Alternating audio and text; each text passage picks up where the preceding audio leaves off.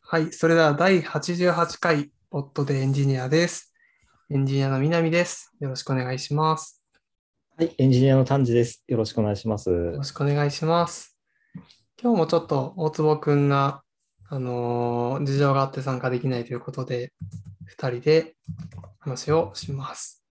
はい、で、早速、丹治さんはどういった話がしたいですか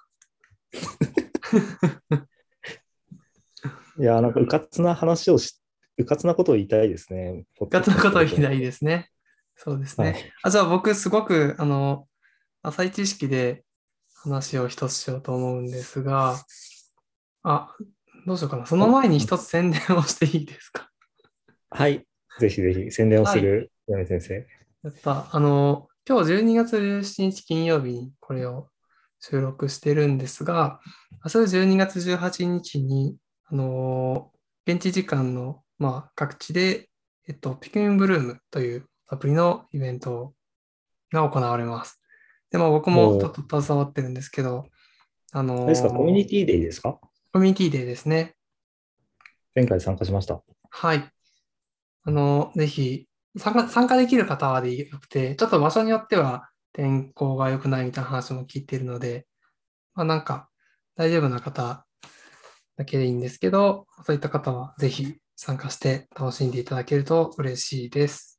何をすすればいいんですかえっと、まあ、基本的には、何ですかね、その苗の成長が早くなったりとか、そういう特典があるんですけど、それに加えて1万歩歩くと、なんかバッジがもらえるっていうのがあるので、うんうんうんうんまあ、なんかいろいろ練り歩きながら楽しみつつ、まあ、バッジももらうみたいな感じがいいんじゃないかなと思っています。練り歩くっていいですね。練り歩きたいです、僕も。そうですね、そうですね。なんかこれをきっかけにいろんなところに行って、ちょっとなんか美味しいもの食べたり、美味しいコーヒー飲んだり、なんかそういう、なんか行った先のことを、ところでちょっと楽しむみたいなのも良いかなというふうに思ってます。いや、なんか、すごいいい、普通にいい宣伝ですね。あ本当ですかよかったです。直前の宣伝だから、果たして誰がこれを 聞いて参加できるんだみたいなのちょっとありますけど。はい。それが宣伝でした。浅い知識っていうのは何ですか私意識はあの F1 の話を確か先週、大坪くんが先して週、くれた F1 の話をして、はい。タイヤの交換が2秒で終わるよって。そうですね、そうですね。で、最終戦が、その先週の土日、日曜日なのかなにあるみたいな話だったんですけど、えっと、で、まあ、僕は特に見てはいないんですけど、ちょっとネットニュースとかで、ちらちらと結果だけは見ていて、レッドブルと、はい。えーっと、メルセデス、が同率1位だったのが、な今んかその、最終戦の一試合前の、まあ、までの結果が出た状態だと、そうなっていたっていう感じですね。で、まあ、なので最終戦どっちかが、まあ、上の順位に行けば、その人がイコールもう1位みたいああ、熱い展開だと言な。って熱い展たんだ開。けど、結局僕は見てなかったです。すいません。この場で教えてもら います。 はい。もう言言っちゃっていいですよね。別にネタバレというか、まあ、ニュースで。もう終わってること だから。はいなんか、レッドブルが優勝したみたいなんですよ。まあ、レッドブルのフェルスタッペンが。おーで、しかも、あのーなんか、大坪くんの話だと、追い抜きはめったに起きないみたいな話だったと思うんですけど、ラスト1周で追い抜いて、勝ったみたいな。で、それまではもう基本ハミルトンがずっと前にいて、もう、ほぼ勝ちかなみたいな状況だったらしいんですけど。へー確かに、ああの、先週聞いて、その最初のど、どこなのかちょっと分かってないけど、さ最初の時点でかなりもう順位が決まってしまって、逆転劇が起こりづらいっていうことを聞いてたような気がするけど、そうですね、予選のタイムで、なんか、並び順が決まって、あんまり追い抜きとかが起きないみたいな話でし9たよね回裏逆転ホームランみたいなことを。みたい。な感じなのかなと思って、ちょっと僕も映像を全く見てないので、本当になんかふわふわしした知識で話してしまってますけど、いや、なんかすごい結果だったんだなっていうのをちょっと感じました。うんレッドブルが優勝したんですね。 そうですね。だからきっと大坪くんは喜んでるかなと思っていて、今日その話を聞くのを楽しみにしていたんですけど、 二人の浅い景色で F1 を語って、後から怒られるんじゃないかって思ってるんですけど。そうですね。まあちょっと詳しい話はまたいつ か大坪くんにもしてもらうことにして、いはい。やなんかすごかったんだなっていうお話でした。僕、なんか話す、この前、読んだ論文の話をしますかね。いいですセミのね。話をしていいですかセミの話お願いします。はい。あの、セミって昆虫のセミの話なんですけど、はい。素数ゼミって聞いたことあります奇数ゼミですかあ素数ゼミです。あ、素数、あ、間違えた。素数ゼミです。なんか素数年のやつですよね。そうそうそう。あ多分僕も南君もそのくらいの知識しかなかった。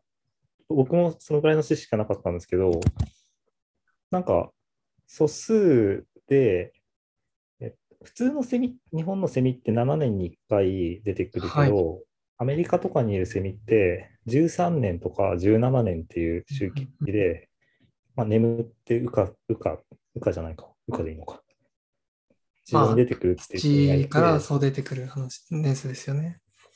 なんかその、その話って結構そこまで知って、そのお互いが被らないように素数になってるんですね。すごいみたいな。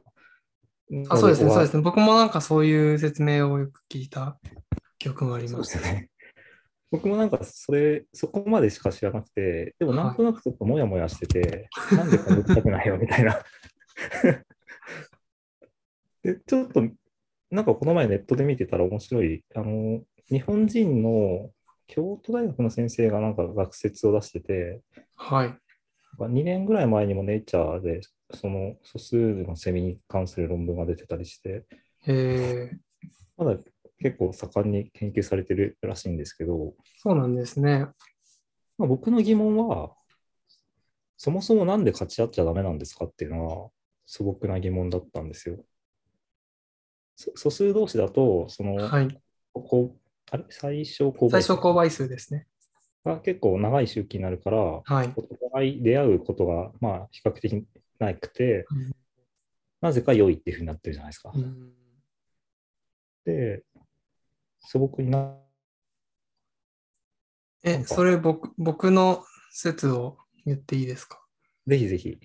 なんか食料とかの、あ食料じゃないのかな食料を奪い合う、まあ基本的に何かの有限のリソースを奪い合ってるのかなと思っていて、食料なのか、まあ、あと丸木なのか、まあうるささみたいなものなのか、まあ密度が、まあ、リソースが有限で、いっぺんに出てくると、それを奪い合ってしまうのかなと思ってました。なんかそういう説もあるのかもしれないけど、なんか全部網羅的には見てないんですけど、はい。僕が見た説は違くて、結構あ、そうなんですね。どういう説なんだろで、えっとですね、氷河期仮説っていうやつなんですよね、これは。う。えー、 知らないですね。えーっとそもそもなんで長く眠る眠るっていうか長く幼虫時代を過ごすようになったかっていうのがはい。この人、えっと、名前、なんていうかちょっと忘れてしまったんですけど、その人は、氷河期によってそれが起こったっていうふうに言ってて、ほう。えっと、氷河期ってまあ気温が寒く、低くなるじゃないですか。はい寒くなって、えっと、植物の成長が妨げられると。うんうんうん成長が遅くなると。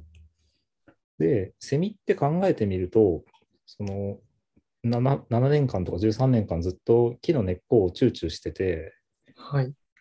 で外に出てからも木の幹をチューチューしてるので、はい基本なんか植物に強く依存していて、確かに。で、その氷河期になって植物の、まあ、成長が遅くなるとって言い方をしてたんですけど、そうすると、成虫になるまでのエネルギーを蓄えるために長く時間が必要になって、まあ、第一段階で長くなりましたっていう説なんですよね。えっと、だから、えっと、氷河期にその植物があんまりいない、あるいはいても、そんなにエネルギーを持っていなくて、だからそこからエネルギーを持っているセミっていうのは成長しづらくなった。うん。なるほど。そういうことらしくて、はい。で、それをサポートするみたいなデータが一つあって、ほあのアメリカのその北米でその13年ゼミと17年ゼミがいるんだけど、う。はい。そのよりカナダ側の北側にいるセミは17年ゼミが多いんだそうです。えー、あより寒い地方ほど、なんか長く眠眠ってないんだ けど、あの供給期を過ごすっていう、なんか分布みたいな感じがあって、まあ、一つそサうなんでポートすするようなね。データになってるらしくて。で、なんかこれが第一段階のせやつで、で、なんで素数になるのっていうのがまたあって、それが、あの、面白くて、交雑を避けるために素数になったっていう説なんですよね。混雑、えっと、こ交雑、えっと、交雑。後輩の項にはい。雑誌の雑はい。で、えっ、と、そもそも13年ゼミと17年ゼミって、その子供を残せるのかみたいな話があって、はなんか残せるらしいんですよ、それは。種としては同じらしくて。あ。はい。あ、で13年ゼミと17年ゼミの間での子供。ああ、すいません、形そうですか。あ、なるほど、なるほど。 13年ゼミと17年ゼミは221年に1回、どっちもこんにちはって地上に出てくるんですよ。そうですね。その時に、その2つの種は別種ではなくて、交尾して、その子供が残せるらしいですと。なるほど。で、疑問なのが、13年ゼミと17年ゼミの子供は何年ゼミなんだっていう話がありますと。そうですね。け結構疑問だよね。そうですね。で、なんかそれに対するなんか明確な答えはちょっとなかったんですけど、もし、あの、それで15年ゼミとかがもし生まれちゃったら、い今までの13年っていう周期から外れる人が出てきて、そのせっかくいっぺんに出て、その交尾の機会を作ってたのに、なんかばらけてしまうっていうのは良くないので、なるべく勝ち合わないように進化したっていうのがその説らしいです。ん交雑っていう言葉が結局分かんなかったんですけど、交雑とは何ですかあ、えっと、13年ゼミと17年ゼミが、ま、交わって子供を残すこと。あ、後輩の子。あ、なるほど、なるほど。雑誌のあすいま雑せんみたいなイメージなんですかね、その交雑って。周期が違うセミたちが子供を残すことを多分交雑っていうんで、やってるんだと思います。うんうんうんうんで、そこで、なんか、その周期が乱れた子供が出てきできてしまうと、良くないよねっていうのが、このアイデアうんうんだと僕は理解しました。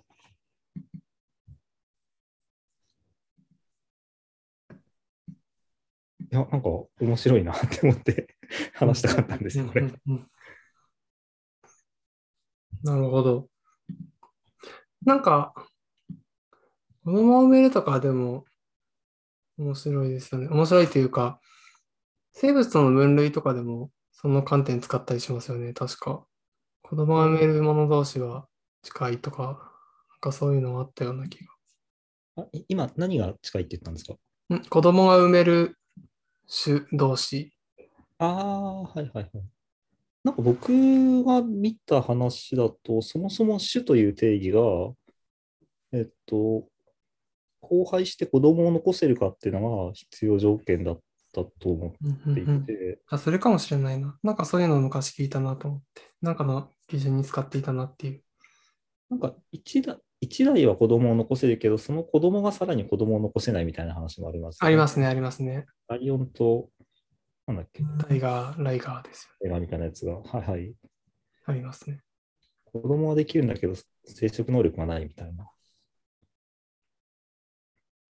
ありますね。いやーなんか、セミも大変だなと思って、13年、15年になっちゃって、はぐれちゃ うみたいな、ちょっと面白いなって思ったんですよね。あと今のライオンとタイガーのライガーの話から考えると、そう15年ゼミは果たして他の15年ゼミとか13年ゼミがいたときに子供が残せるのかはちょっと気になります。ああ、確かにどんどん分化あんしまてりいく出会わないというのもそうですけど。でもそもそもなんか13年ゼミとか、セセミって、そのまあ、7年ゼミも、なんか7個集団がいるわけですよね。はい1年ずつずれながら。で、その集団間では、子供を基本的には残さないから、なんか不思議な生き方をしてる生き物だなって思ってるんですよね。まあそうですね。い遺伝子的になんかドリフトしてきそうだよね。なんかああ、実は同じなな年ゼミの中でも2010年産と2011年産だとなんか違うみたいな、そういう話ですかみたいな。あでもなんか実際絶滅してたりするらしいですよ。13年ゼミの中で、はい。毎年13年ゼミがその発生するんじゃなくて、13のグループのうち何個かは絶滅していて、えなんか今年は出ないけど、来年は出るはずみたいな。ー、えー、面白いですね。面白いですね。セミの話でした。セミの話ですね。ありがとうございます。まあ、講座の話で言うと、いや、わかんないけど、15年が生まれちゃったら結局、15年はそのまま死んじゃって、残せないから13年と17年だけ残るとかもあるのかもしれないです。うんうんうんうんそうですよね。ああともう一つはなんか論文で面白かったのは、その仮にその13とか17っていう数字が遺伝子で決まってるとしたら、はい。まあ、何かしら調べたら分かるかもしれないじゃないですか。13年そ前うですにね。にしかない塩基配列があるとか。なんか、しかも、それが複数の遺伝子によって決定されてるとしたら、より後輩によ交雑によって、なんか壊れやすくなりそうじゃないですうんうか。んうんそのうち一つのメカニズムが壊れたら、なんか10、10になっちゃうみたいな。うん。はい、そうですね。まあただなんかそういうのは見つからなかったので、えっと、すごく一つだけの遺伝子によって決まってるか、もしくは全然別な環境によって決まってるかもしれないねみたいな論文だったんですよね。なるほど。 2、3年前の論文だったんですけど。えーまあ、環境とかはありそうですね。わかんないけど。うんでもなんかすごい13年きっかりに生まれるためのなんか温度とかって結構揺れるから、なんかどういうメカニズムがあったらそういうことができるのかなとか、な謎なんですよね。わかんないですね。なんか、あと13年ゼミとかが、その、どうやって実際13年いたのか、んいたということを確かめてるのかを僕は知らないので、ちょっと今気になりました。なんかその13年くらいの周期で、例えば、その集団の量がい、なんか周期的に増えたり減ったりしてるとか、まあ、さっきのその間が抜け落ちてるっていう話があったんで、なんか多くなる時期っていうのは13年ごとに来るとか、だとしたら、まあ実はみんながみんな13年じゃない可能性とかもありそうだはいなはと思いましい案外、案外結構、俺12年目で起きりゃみたいな人はいるのかもしれないですた。よね。かもしれないですよね。ちょっとどうなのかわかんないです。どうやって確かめているのか。 37年ゼミとかいないんですかね。まあ、いてもおかしくないような気もしますね。 37年ゼミがずっと眠ってて、まだ眠ってるかもしれないですよね。 そうですね。いや、セミはい、セミので話すでした。ね。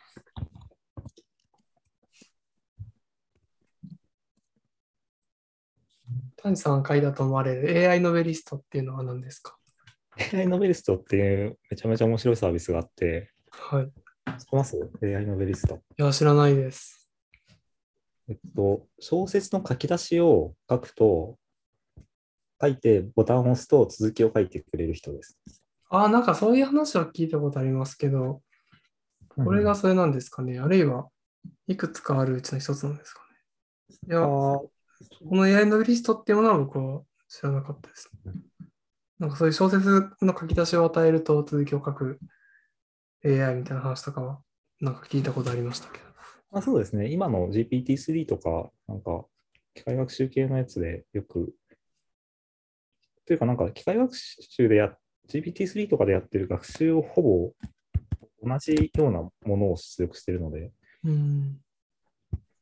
さっきちょっと試してみてたんですけど、おー我が輩は猫であるって入れると、は入い。れて、なんか続きの文を書くっていうふうに押すと、続きを書いてくれて、我が輩は猫である。しかし、この物語の中では、猫の方が人間よりも偉いということになっているらしいから、書く申す。我が輩がまだ子供であった自分のことだが、ある晩、点で終わり。ああ、そうなんですね。なんか、それっぽい文章を確かに書いてくれるんですよ。いいですね我。が輩っていう主語も一緒だし、一人称も一緒だし、猫の話なこともあるだし、文体とかもまあ崩れてなくて。で、さらに続きを書くってやると、い今の文章をシードにして、シードというか、ヘッドにして、そのまた手入れをつ付け加えてくれると。ああ、これは偉いですね。ある晩、寝床の中で父に聞かされた話があるとか、なんか、なんかそんな感じで続いていくんですよね。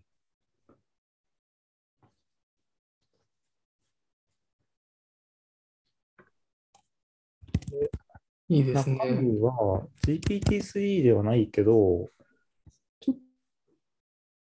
と見たのでわからないんですけど、イイレウザー AI っていうんですかね。勉強してなくてわからないんですけど、でもまあ、今のなんかトランスフォーマー系の AI なんうんうだろうんうんな。そこに日本語の文章をめちゃめちゃめちゃめちゃ突っ込んで、AI ノベリストとしてサービスをやってるんですね。そうなんですね。なんか、えっと、僕今ページを見ているんですけど、え AI モデル、トリン様 6.8B4 ベータみたいなのが書いてあるんですけど、なんかページの下らへんですね。ページの下に、下っていうか真ん中か。神様ってやつ違います。 書いてありますよね。まあ、多分それがモデルなんでしょうね。ですよね。この6.8ビリオン、ん、これ、これ B、大きい B だかビリオンだと勝手に解釈したんですけど、これはパラメータ数とかなんですかね。焦ったらくあどっちなんですかね。でも、いや、すごいし、無料で使わせてくれるし、で有料の、なんか、ちょっともっと強いモードみたいなやつもあるらしいんですよ、あ、そうなんですね。いや GBT3 とかかなりお金かかってた気がするんで、もちろんそのレベルじゃないにしろ、なんか結構お金かかりそうですよね。いや、これめちゃめちゃ GPT-3 学習するのにいくらかかるんだろうもうは破産すると思うんだけい。どや、そうですよね。まあ、いや、まあ、あれは目指さないとは思うんですけど、これでも、これも、あ、68.7億パラメーターで 525GB のコーパスからフルスクラッチで訓練した小説。うん、うん、うん、うん、うん。あ、やっぱりだからパラメータ数なんですね、これ。そうですね。あー Google TRC の協力のもとって言ってるので、なんか、コあンピューあティン、グリソースはそこを使ってるんですかねちょっとわかんないですけど、なんですかね。小説家になれますよ。 いや、でも人々はこうやって楽しめてるなら、それはすごいいいですね。うん。なんか、絵とかよりも小説家の方、小説の方が、ちょっと嬉しさが僕多い、多いんですよ。嬉しさですかなんか、例えばギャンで画像生成とかあるじゃないですああ、か。ありますね。なんか画像を作ってくれるよりも、なんか小説作ってくれる方が、なんとなく嬉しいな。ああ、ワンチャン使って、これを使って、なんか書いてみようかなって思う気がおお丹治さんが小説家になるんですね。えなんかそんな感じしないですか画像よりもみたいな。でもなんか、いうん期待、インプットとアウトプットの期待値を揃えやすいとかはあるんですかね。なんか画像、まあそもそも、あんまりコントローラブじゃないような気持ちになりそうとか、なんかその出てきたものに対してちょっと調整して使おうみたいな感じに画像だとなりづらいとか確あかにる。かもなと思いました。テキストで出てきたら、自分のちょっと気に入らないところだけ修正したらいいいいやとか思うし、そうですね。よりなんか自分のコントローラブルなものなイメージがあるのかもしれないですね。そうですね。そうかもしれないなとはははは確かに。見てて思いました。画像もでもなんかよくエフェクトつけたりとかフィルターかけたりとかは面白いですけどね。うんうんたうんだ、まあ、いやなんか結構、まあ、機械学習技術でそういうのやるとかもありますけど、まあ、普通に Photoshop とかでもできるし、なんか、この辺うがんちょっと、あとなんかポイントかも作ったものうん、加工したものを見せたいっていう欲求がそんなにないのかもしれないですね、画像は。ああ。じゃあ、ぜひ、谷さんが、この AI ダビリストを、まあ、使っても使わなくてもいいんですけど、うんまあ、うまく活用して、小説を書いて、僕に送って手くださ口い。のような小説を、 ペットちゃんのような、 ペットちゃんのような。ペットちゃんの書き出し入れたらどうなるんだろああ、気になりますね。う。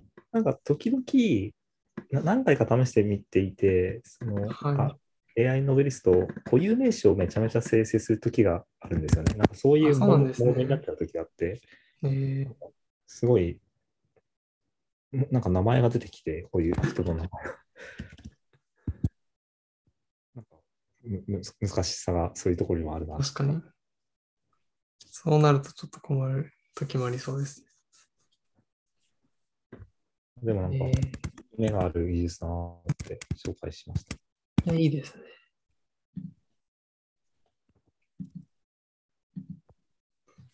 はい。AI ノベリストでした。ありがとうございます。こんな感じですか。そうですね。と AI ノベリストの話をしました。はい。まあ、僕は自分のしたい話はできたので、宣伝もしたし、そうですね。まあ、明明日は1万歩歩きましょあ。ありがとうございます。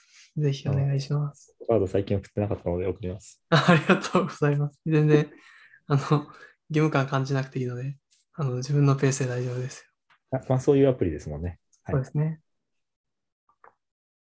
はい。じゃあ、ありがとう。ここんなとこですかね。はい。はい。ありがとうございます。第88回、えー、ポッドでエンジニアでした。ありがとうございます。はい。ありがとうございます。